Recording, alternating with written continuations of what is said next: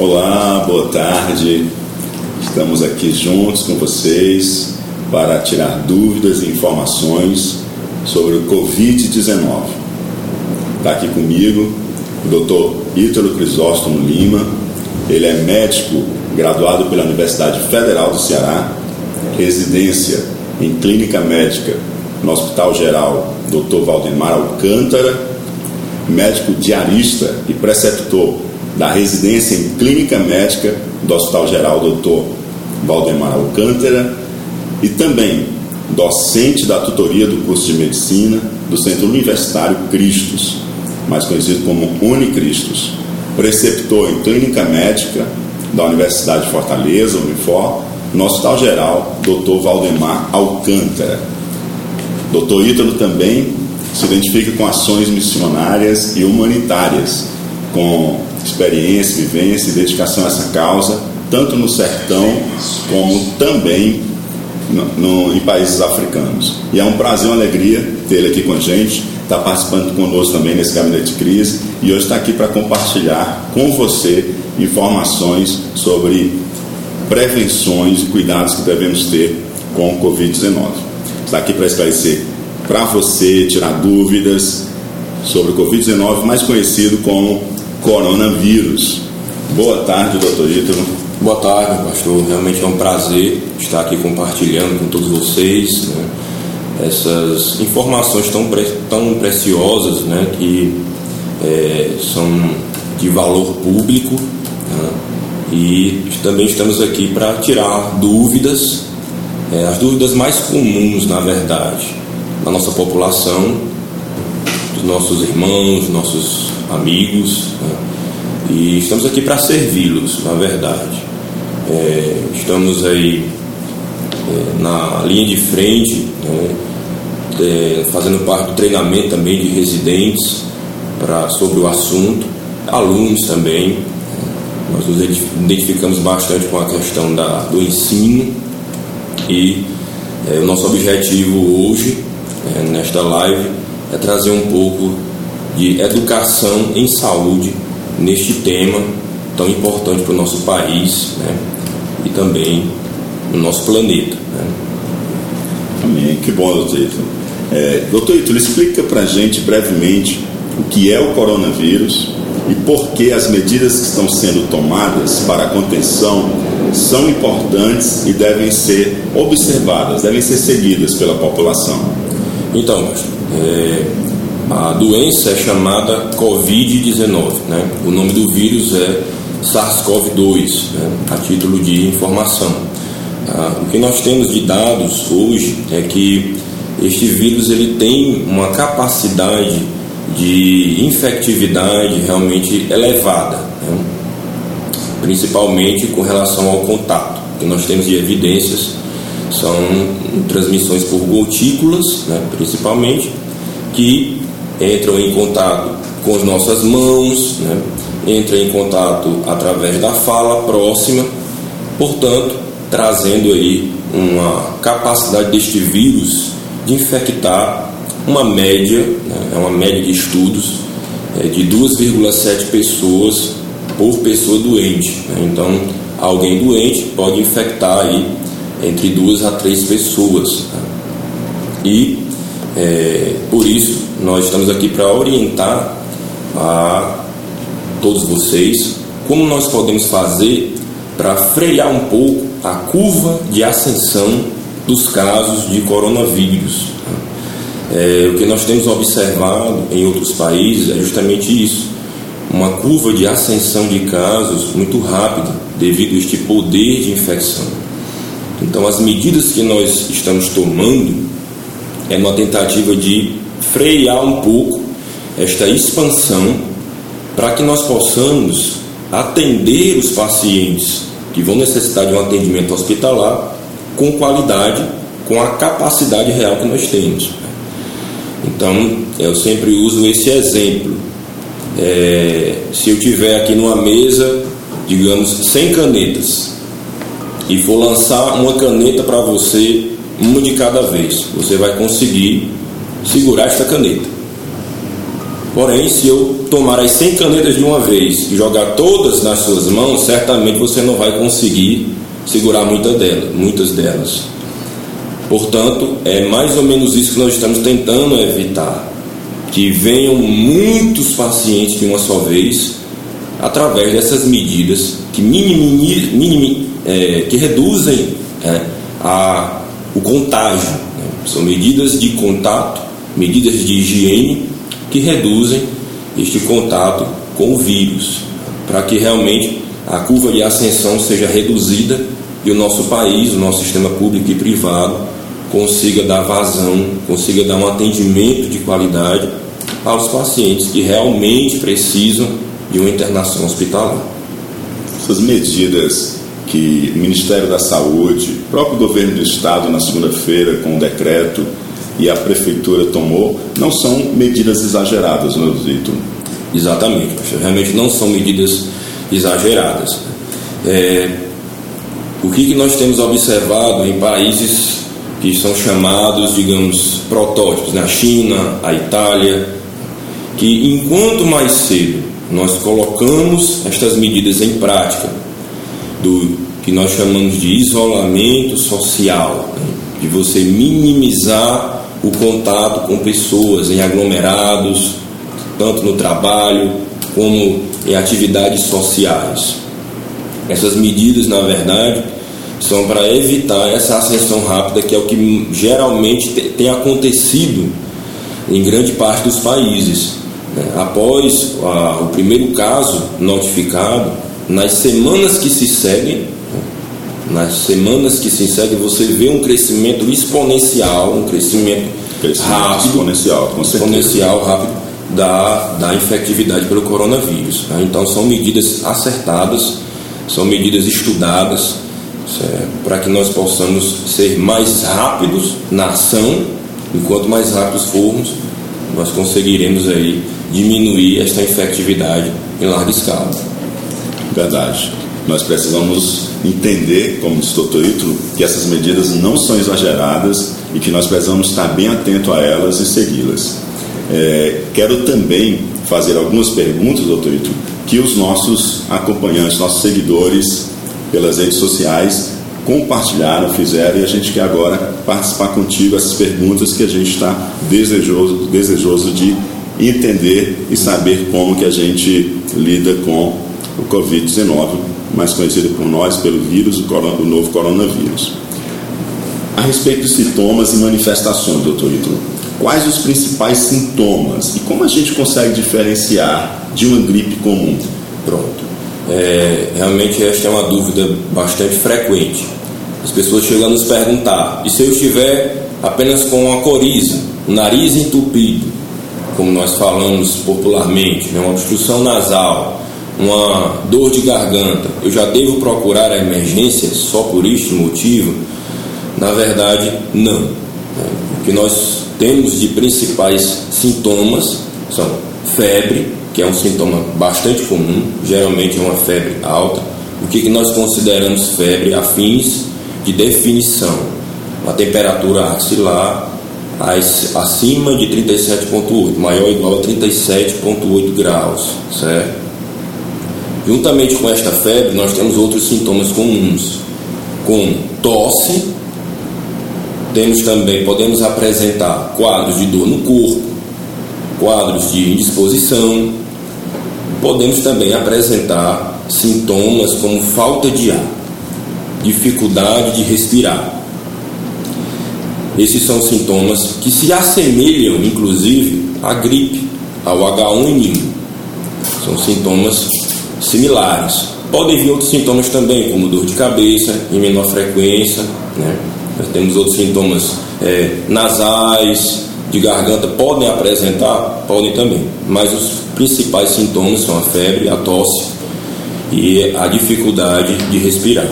A questão é, é, se você tem quadros de alergia frequentes e se expôs a um alérgeno, né, tem rinite alérgica, por exemplo, e é um quadro similar e não está com febre, nós não recomendamos que vá para a emergência, porque existe o risco de daqueles que não estão infectados com o coronavírus e adquirirem um contato com pacientes numa emergência. Então, estejam... aquelas pessoas, em caso de sintomas, eles não devem, a princípio, já procurar o hospital. Pronto, né?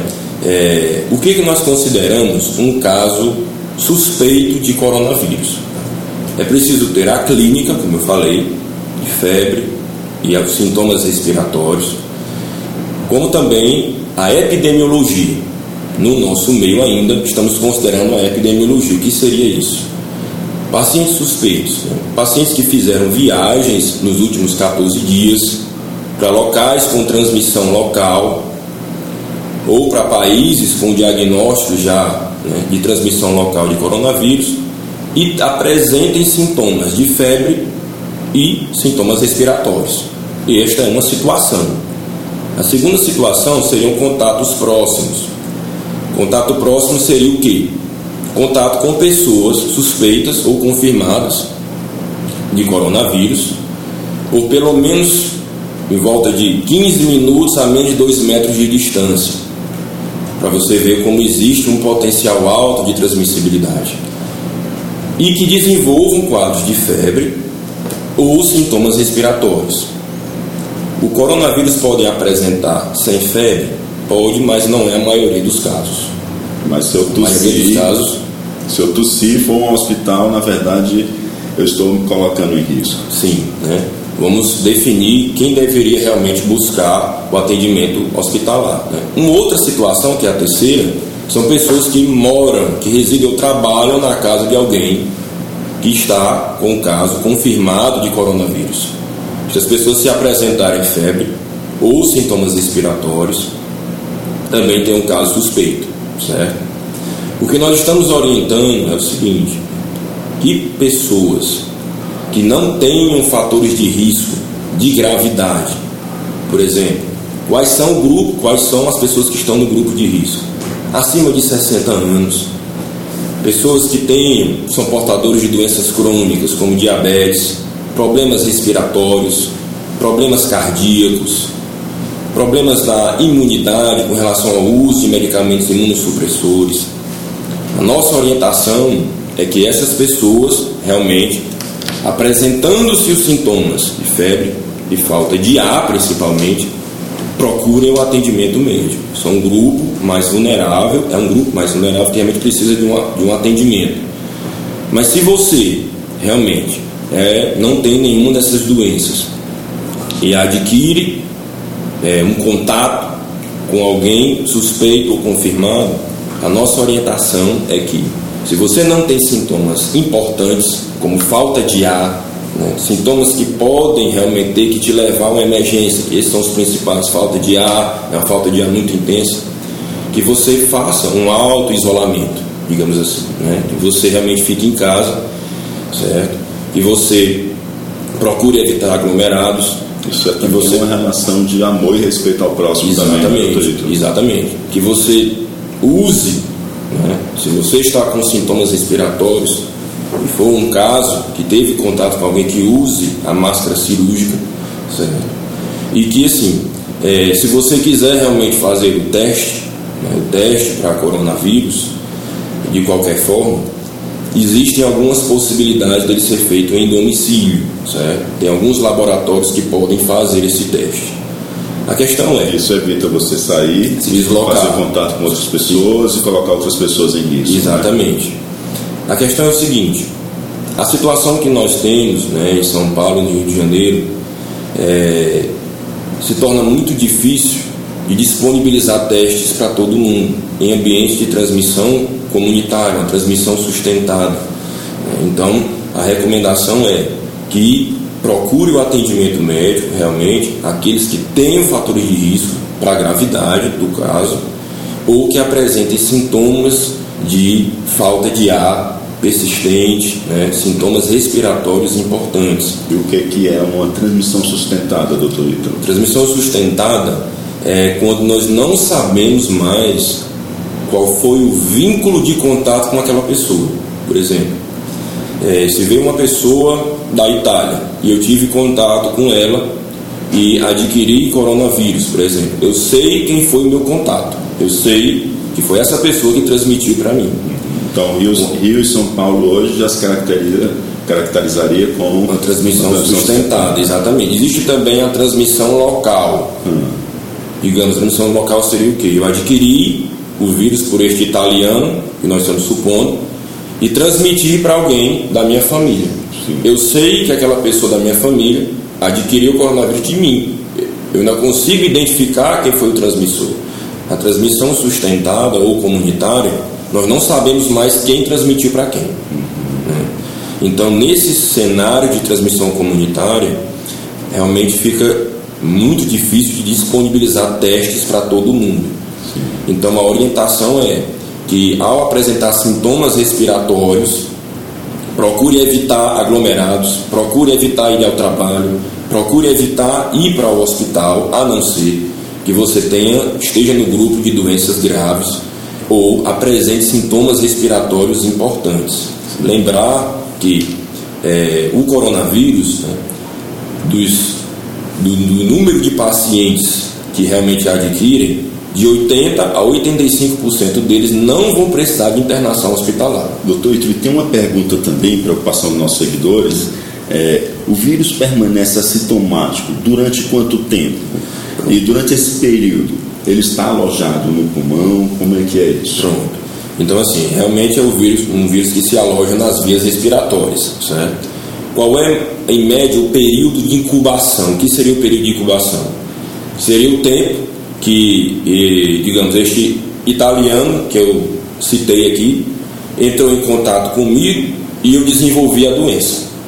Eu entrei em contato com o vírus, o vírus está no meu organismo, ainda não se multiplicou a ponto de desenvolver a doença, né? mas ele está, estou infectado com ele. Né? Isso pode levar uma média de cinco dias mais ou menos. Os estudos colocam esse tempo de incubação, uma média de cinco dias. No Brasil, algumas evidências têm mostrado entre 3 a 8 dias.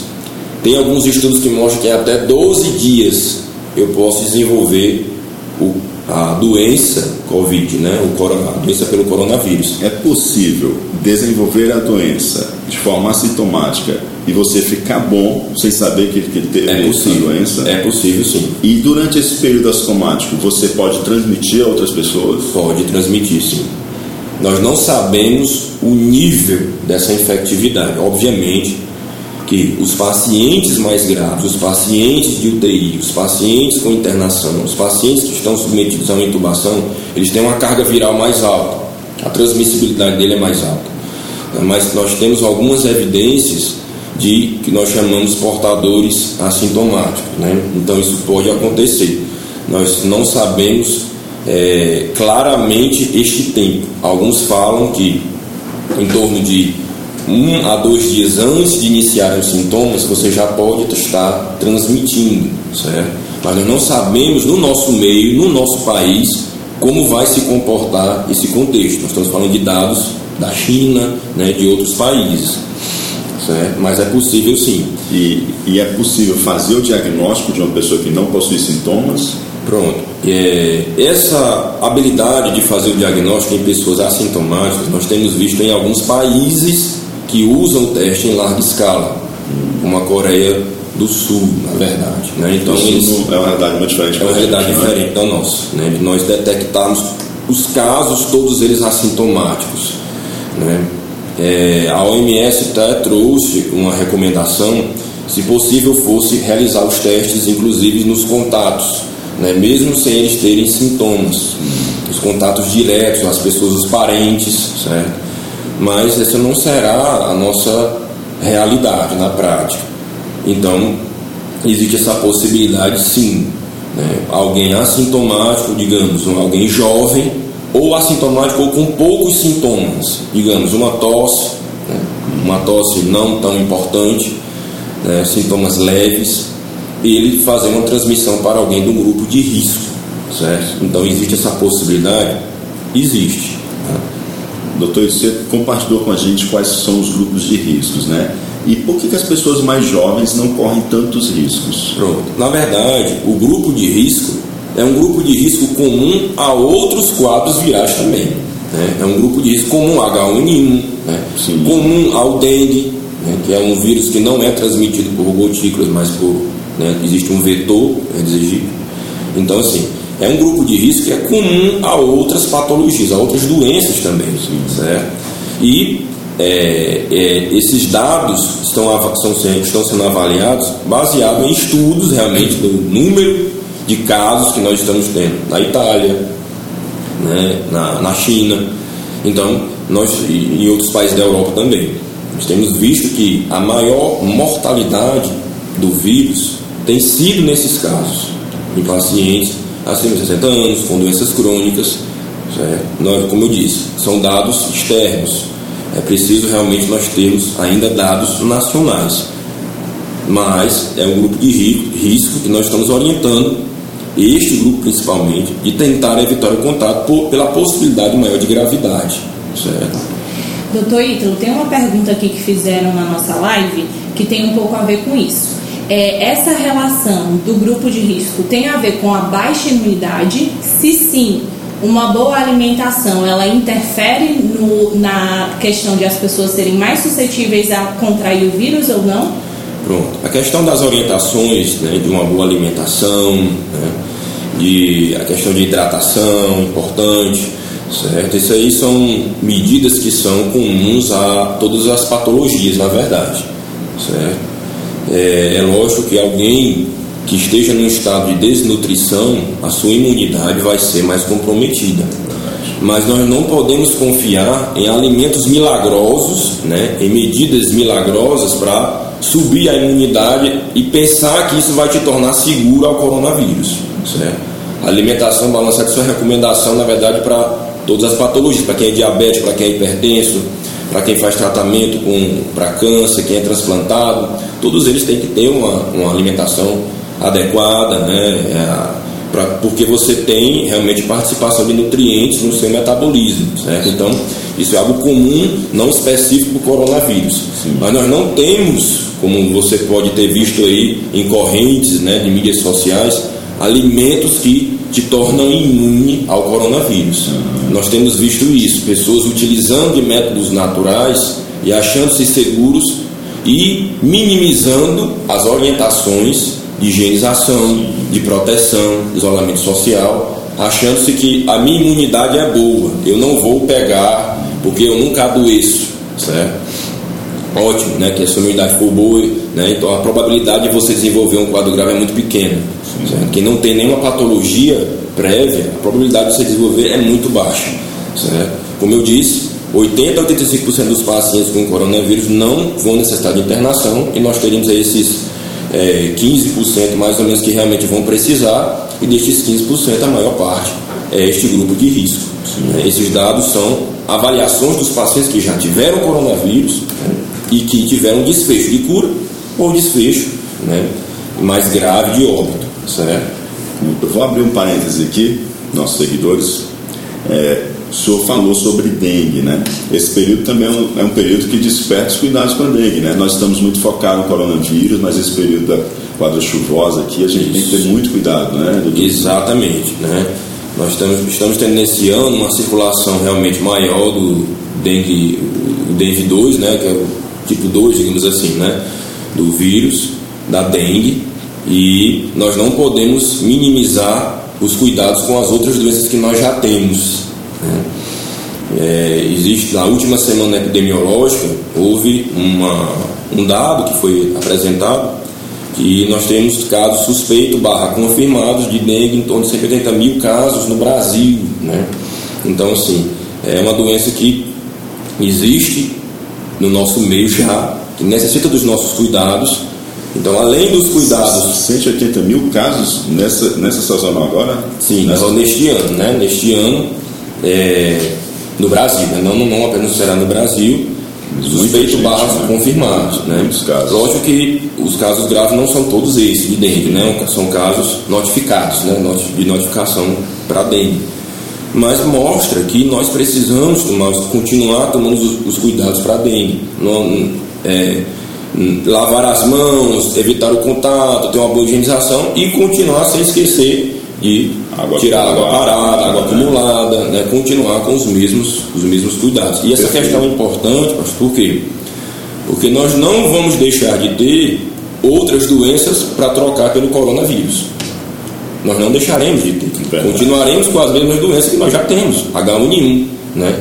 a, a, o próprio dengue. Né? Então, o nosso sistema ele precisa ainda, além de tratar e de alcançar os pacientes do coronavírus, continuar dando assistência para as outras doenças que nós já temos no nosso meio.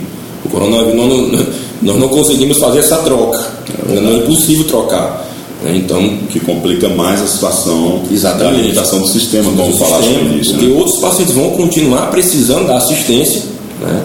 e se nós realmente formos buscar assistência em casos não graves, em casos que não realmente precisam fazer uma avaliação médica, eu posso realmente estar tirando aí o lugar de alguém que realmente precisa de uma avaliação. E voltando ao coronavírus, doutor Hilton, é, as pessoas saudáveis, é, existem sequelas para essas pessoas que estão fora do grupo de risco? Bom, é, geralmente não. Os pacientes saudáveis, certo? Pacientes saudáveis, é, boa parte dos sintomas de coronavírus podem ser leves a moderados, né? são sintomas leves a moderados. É, geralmente as alterações são pulmonares, é como se você desenvolvesse é, uma pneumonia, só que não é uma pneumonia é, como outras bactérias que você adquire na comunidade, uma pneumonia viral. Então, é, boa parte dos casos ficam sem sequelas, é o que nós temos de dados até hoje. Lógico que ainda é muito precoce para nós afirmarmos 100% essa questão das sequelas. Porém, o que nós temos visto aqui, a grande maioria dos pacientes ficam sem sequelas. Essa é a experiência de outros países. Certo. E uma criança de 12 anos que possui asma, se ela contrair o Covid-19, a doença vai progredir para algo mais grave, podendo levá-la inclusive à intubação? Esse é um tema interessante com relação ao público pediátrico. Os últimos dados que nós temos agora é que a tendência é que não haja casos graves em crianças, certo? Não tenha casos graves em crianças. Em crianças. É, aqui a pergunta foi sobre asma, porém é necessário salientar que existem graus de asma, realmente. Né? Não, nós temos graus de asma diferentes para cada criança. Né? Existem crianças que têm quadro de asma grave, então isso pode ser, pode ser um complicador. Pode ser, não significa que ela vá complicar e ter um quadro de intubação necessariamente. Nós não podemos dizer isso no momento. Mas é, o que nós temos visto é que o grupo pediátrico não tem sido um grupo de risco aumentado para quadros graves. É o que nós temos de dados até hoje. O grupo pediátrico no geral. Sim. Podem adquirir? Podem. Podem se contaminar com coronavírus? Podem. Mas nós, nós não temos visto ainda um quadro de gravidade que leve muitas crianças a quadros de intubação. Mas não, não tem sido visto isso nos estudos que nós temos de séries de casos chineses nem na Europa, não tem se observado essa tendência de gravidade. Lógico que se uma criança tem alguma outra doença mais grave, digamos, transplantes, né? crianças que fazem tratamento com quimioterapia, isso pode ser um complicador. A opinião dos especialistas é que pode ser, mas nós não temos dados ainda né, é, suficientes para atestar esta gravidade no momento, certo? Certo. E existe algum risco maior para gestantes? Outra pergunta interessante. O que tem se visto atualmente nos estudos é da mesma forma do grupo pediátrico. Não tem sido visto um aumento de mortalidade pelo fato de ser gestante. É isso que tem visto na maioria dos estudos. Apesar disso, alguns hospitais no Brasil, alguns protocolos, por opinião de especialistas, para, é, dependendo realmente da situação ou da região, eles estão considerando como um grupo que precisa ter um pouco mais de atenção. Mas nos estudos atuais, nós não temos visto um grau de gravidade em uma população gestante e nem evidências que haja transmissão pelo leite materno e nem evidências que haja transmissão intrauterina. Certo. É. De toda forma, é, isso não minimiza os cuidados, né? os cuidados necessários que nós vamos reforçar daqui a pouco, vale para todos, certo? Vale para todos. O nosso clima tropical, ele afeta a proliferação do vírus? Então, né, você pode ter visto aí também algumas notícias, né, com relação ao vírus só sobrevive em temperatura tal, né, temperaturas elevadas não sobrevivem. Nós não temos base científica para dizer isso no momento. Né. Como nós estamos reforçando aqui repetidamente, é algo novo não só para nós, mas para o mundo inteiro. Sim. É algo de meses. Né? Nós estamos falando de uma doença que não existia e em meses, no ano passado, no ano passado, os primeiros casos na China, e nós estamos aí com três meses, então é muito, muito precoce para nós definirmos se há uma temperatura que o vírus se multiplique menos. Nós não temos essa evidência é, é, firme na literatura, nos estudos ainda. Então, mais um motivo. Não confie que, pelo fato do nosso clima ser maior do que os outros dos outros países, que você estará protegido pelo coronavírus. Né? Então, não confie nesta, nessa, questão, nessa questão ambiental em si, é, como se isso fosse uma proteção para nós. Né? Os cuidados devem ser tomados por todos. Certo. E o vírus, ele pode se alojar em alianças, e, em roupas. Pronto. É, o vírus ele tem sim um potencial de ficar em estruturas inertes que nós chamamos. É, existem alguns estudos aí sendo publicados que eles podem permanecer por alguns dias em alguns objetos de forma diferente. Massa de porta, né, madeira, então ele pode ficar realmente alguns dias. Sendo que se você tomar os cuidados necessários de boa higienização desses objetos, com álcool 70, por exemplo, com hipoclorita 0,1%, você consegue reduzir este tempo de dias para minutos. Certo? Então, a higienização dos locais de maior contato é algo importante. Né? É, assentos, mesas, né? portas, é, onde as mãos levam, né? onde tem contato Isso manual. É importante se fazer nas residências e principalmente em lugares comerciais, com certeza, né? locais de se reforçar toda essa parte de higienização, importantíssimo, das maçanetas, portas de vidro, corrimãos. E além de reforçar isso, nós temos que perder o hábito de tocar no nosso rosto. Isso é algo que nós é. temos comumente, né? Principalmente quem usa óculos, né, quem usa lente de contato, tem que ter uma boa higienização antes de levar a mão à face, porque realmente é o local onde há a transmissão. Né?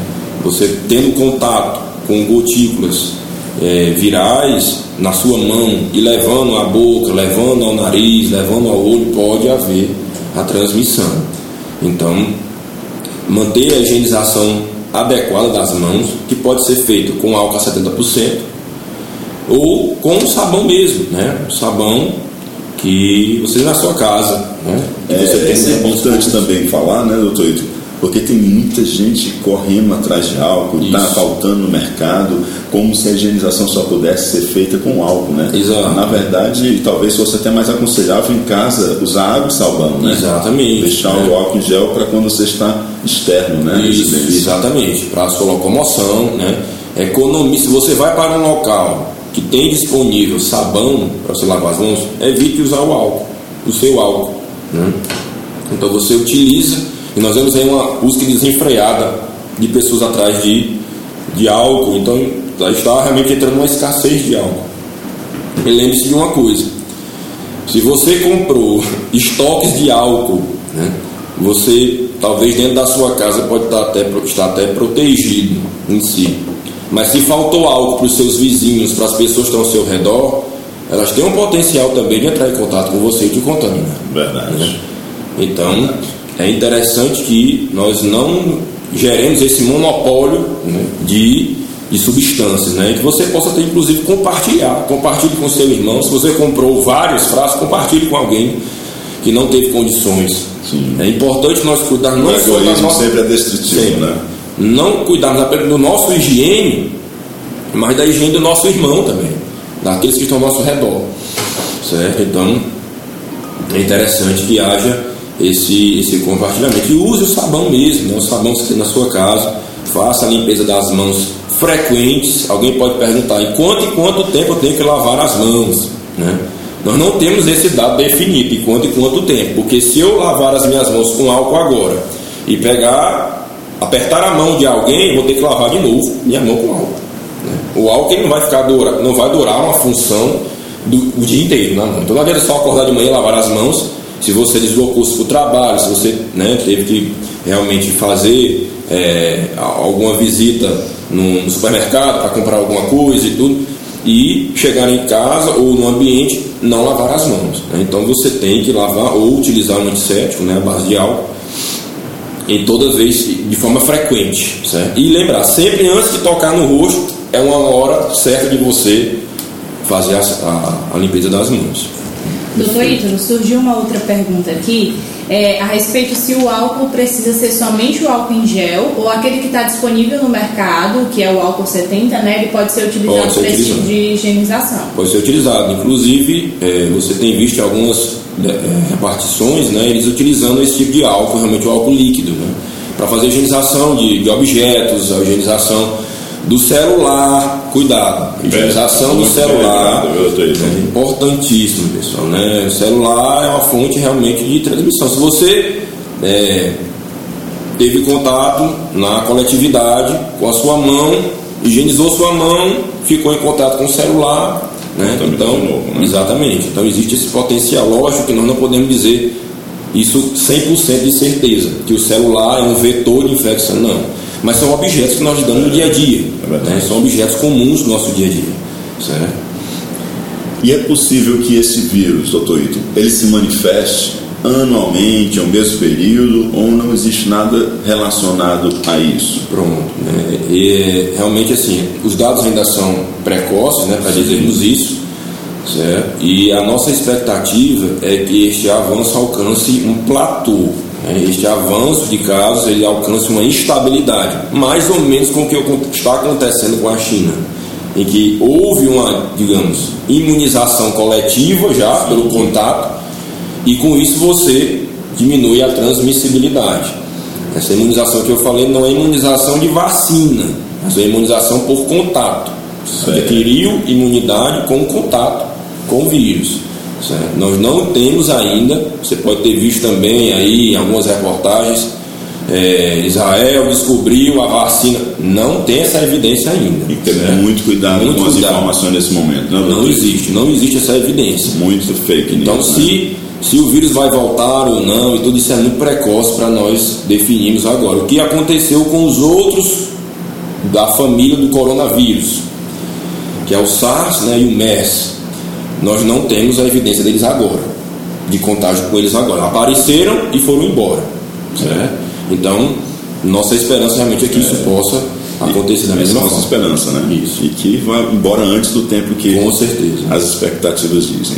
É, se alguém da família do título chegar de viagem, certo? São uhum. Paulo, Rio de Janeiro, né? Que está um caso Sim. mais grave, né? Aqui no nosso país. Uhum ou mesmo chegar do exterior, é, como que ele deve proceder? Pronto.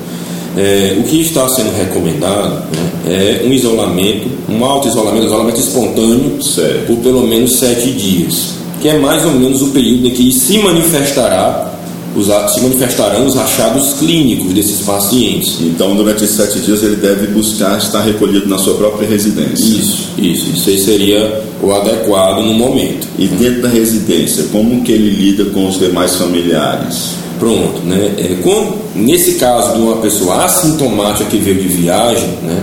Nós não temos evidência ainda para determinar que as pessoas outras todas usem máscara, por exemplo. Nós não temos essa evidência ainda. Mas seria bom que ele usasse máscara, já que ele veio de região dessa natureza? Para pacientes assintomáticos, nós não temos não, também não essa recomendação. Não essa recomendação. Certo. O uso de máscara é para quem? Isso é uma pergunta frequente. Todo mundo deve usar máscara agora? Uma busca desenfreada por máscaras em todo canto. Todo mundo aqui atrás de máscara. Tá?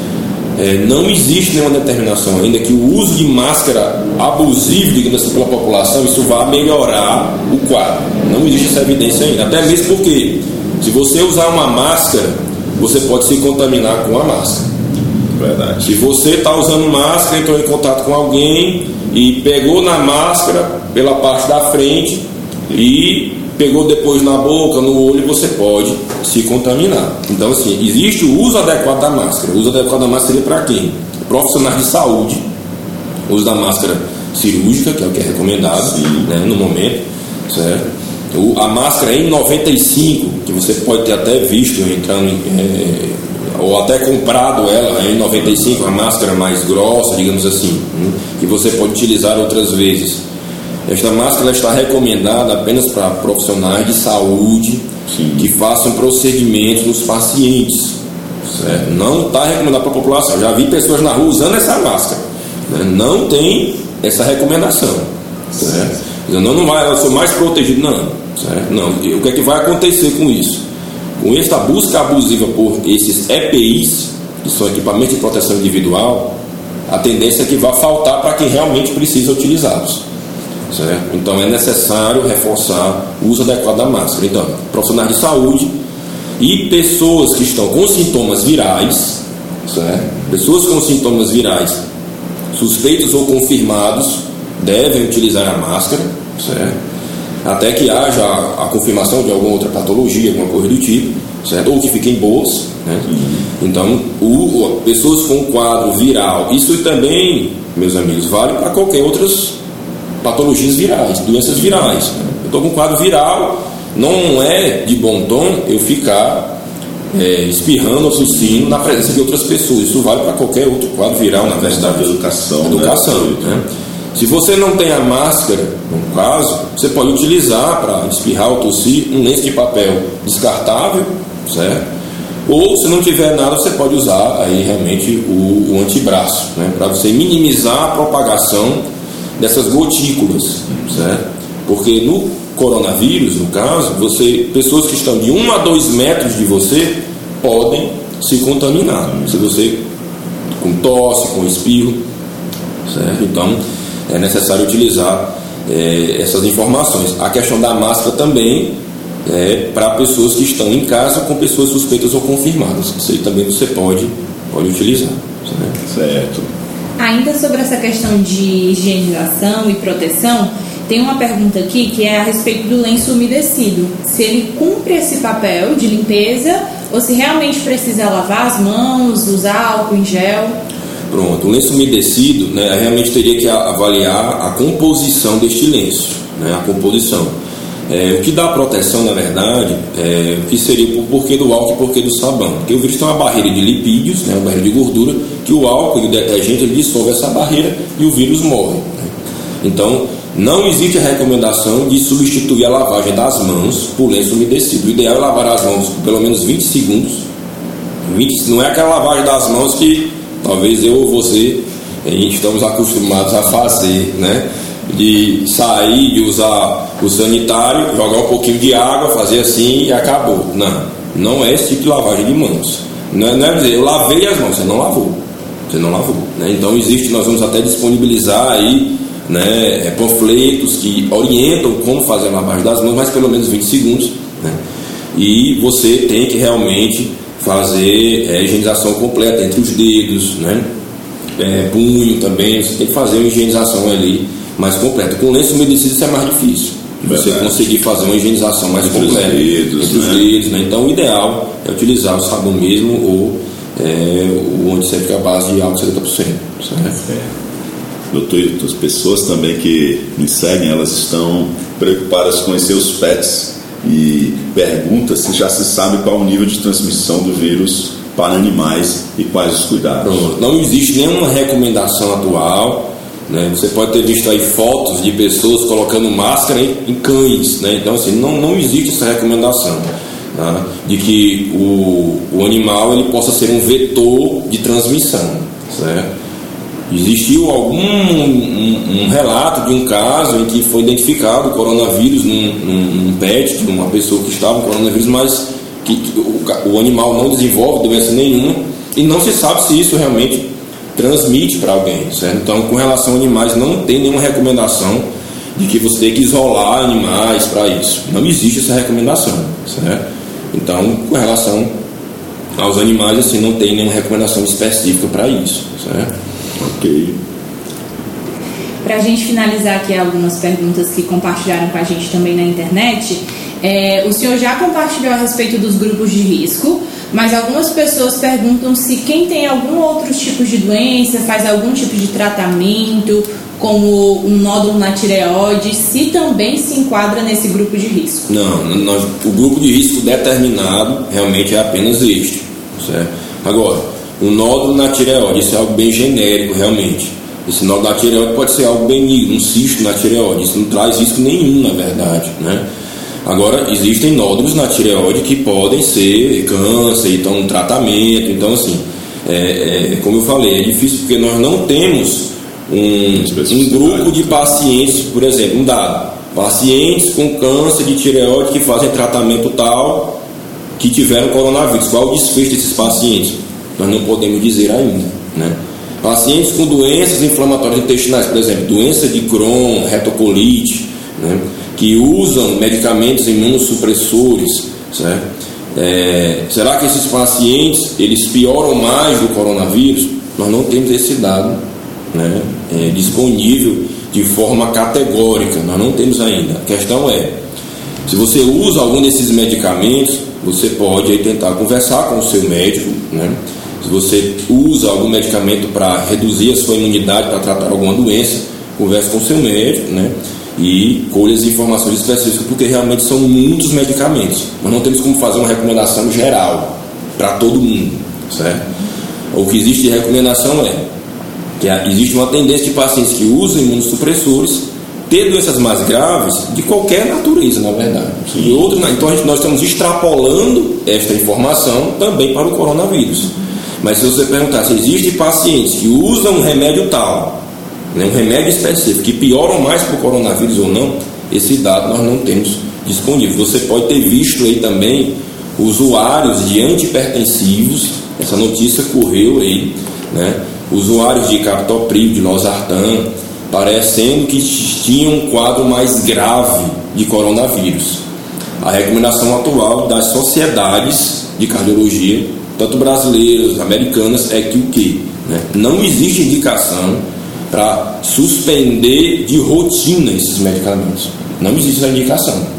Então não pare de tomar o seu antipertensivo, a não ser que o seu médico sugira isso. Tá certo? Tem pacientes que têm benefício de utilizar esses antipertensivos em relação ao problema cardíaco que ele tem, ao problema renal, então ele precisa manter, certo? Então assim, a questão de troca de medicamentos vai partir de, do médico que prescreveu esse medicamento para você, certo? Então não suspenda os seus tratamentos, não suspenda os seus medicamentos, não pare de tomar os seus medicamentos, a não ser que haja ou uma recomendação formal na literatura que se dissemine no meio médico ou que o seu médico oriente.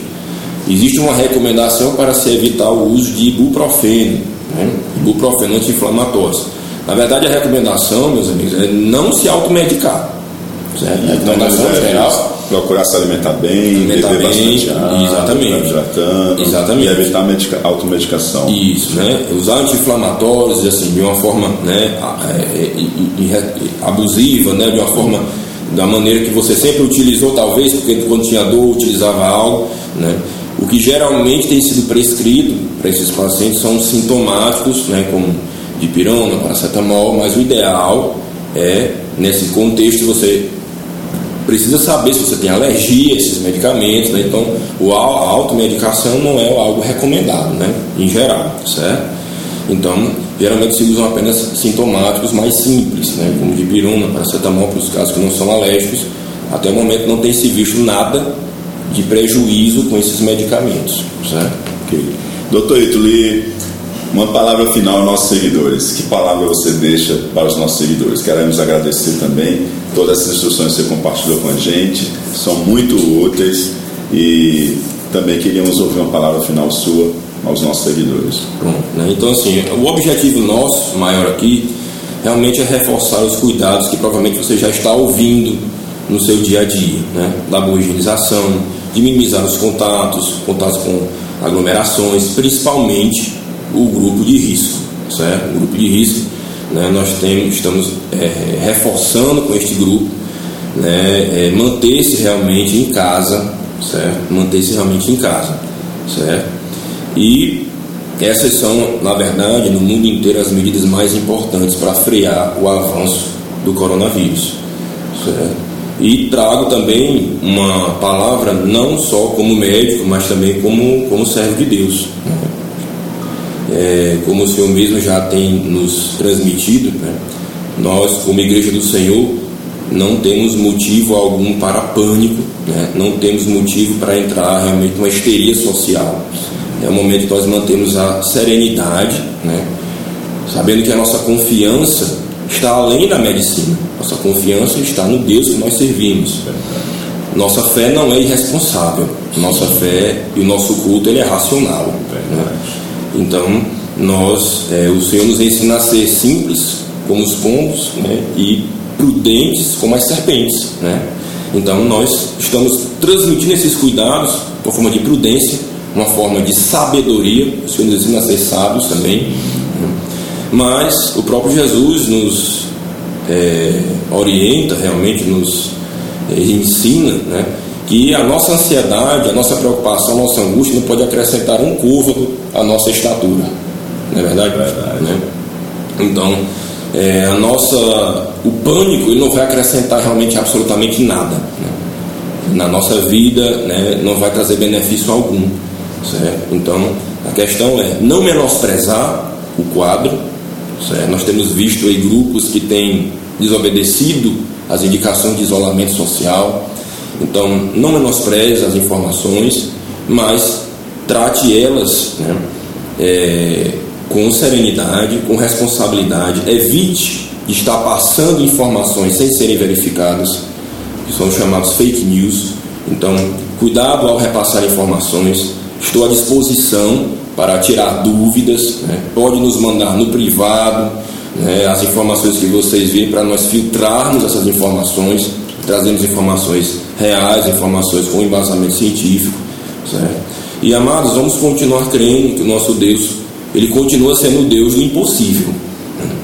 Como nós temos é, pregado, né, como nós temos ensinado, o nosso Deus ele não perdeu o poder de fazer os ventos e os mares se acalmarem. Então nós vamos continuar orando, continuar crendo que o nosso Deus ele pode nos surpreender. As estatísticas, né, ou as expectativas dos homens são uma coisa, né? mas nós temos que fazer como os servos de Deus fizeram, crer contra a expectativa. Verdade. Crer, né, continuar crendo, né, e crer que o nosso Deus pode realmente intervir nesta situação, certo? e estamos à disposição de todos vocês para continuar trazendo novos dados, inclusive. É algo que pode mudar ao longo de dias. Essas recomendações que eu passei agora, elas podem ainda se intensificar ao longo dos dias, certo? As questões de isolamento social ou não.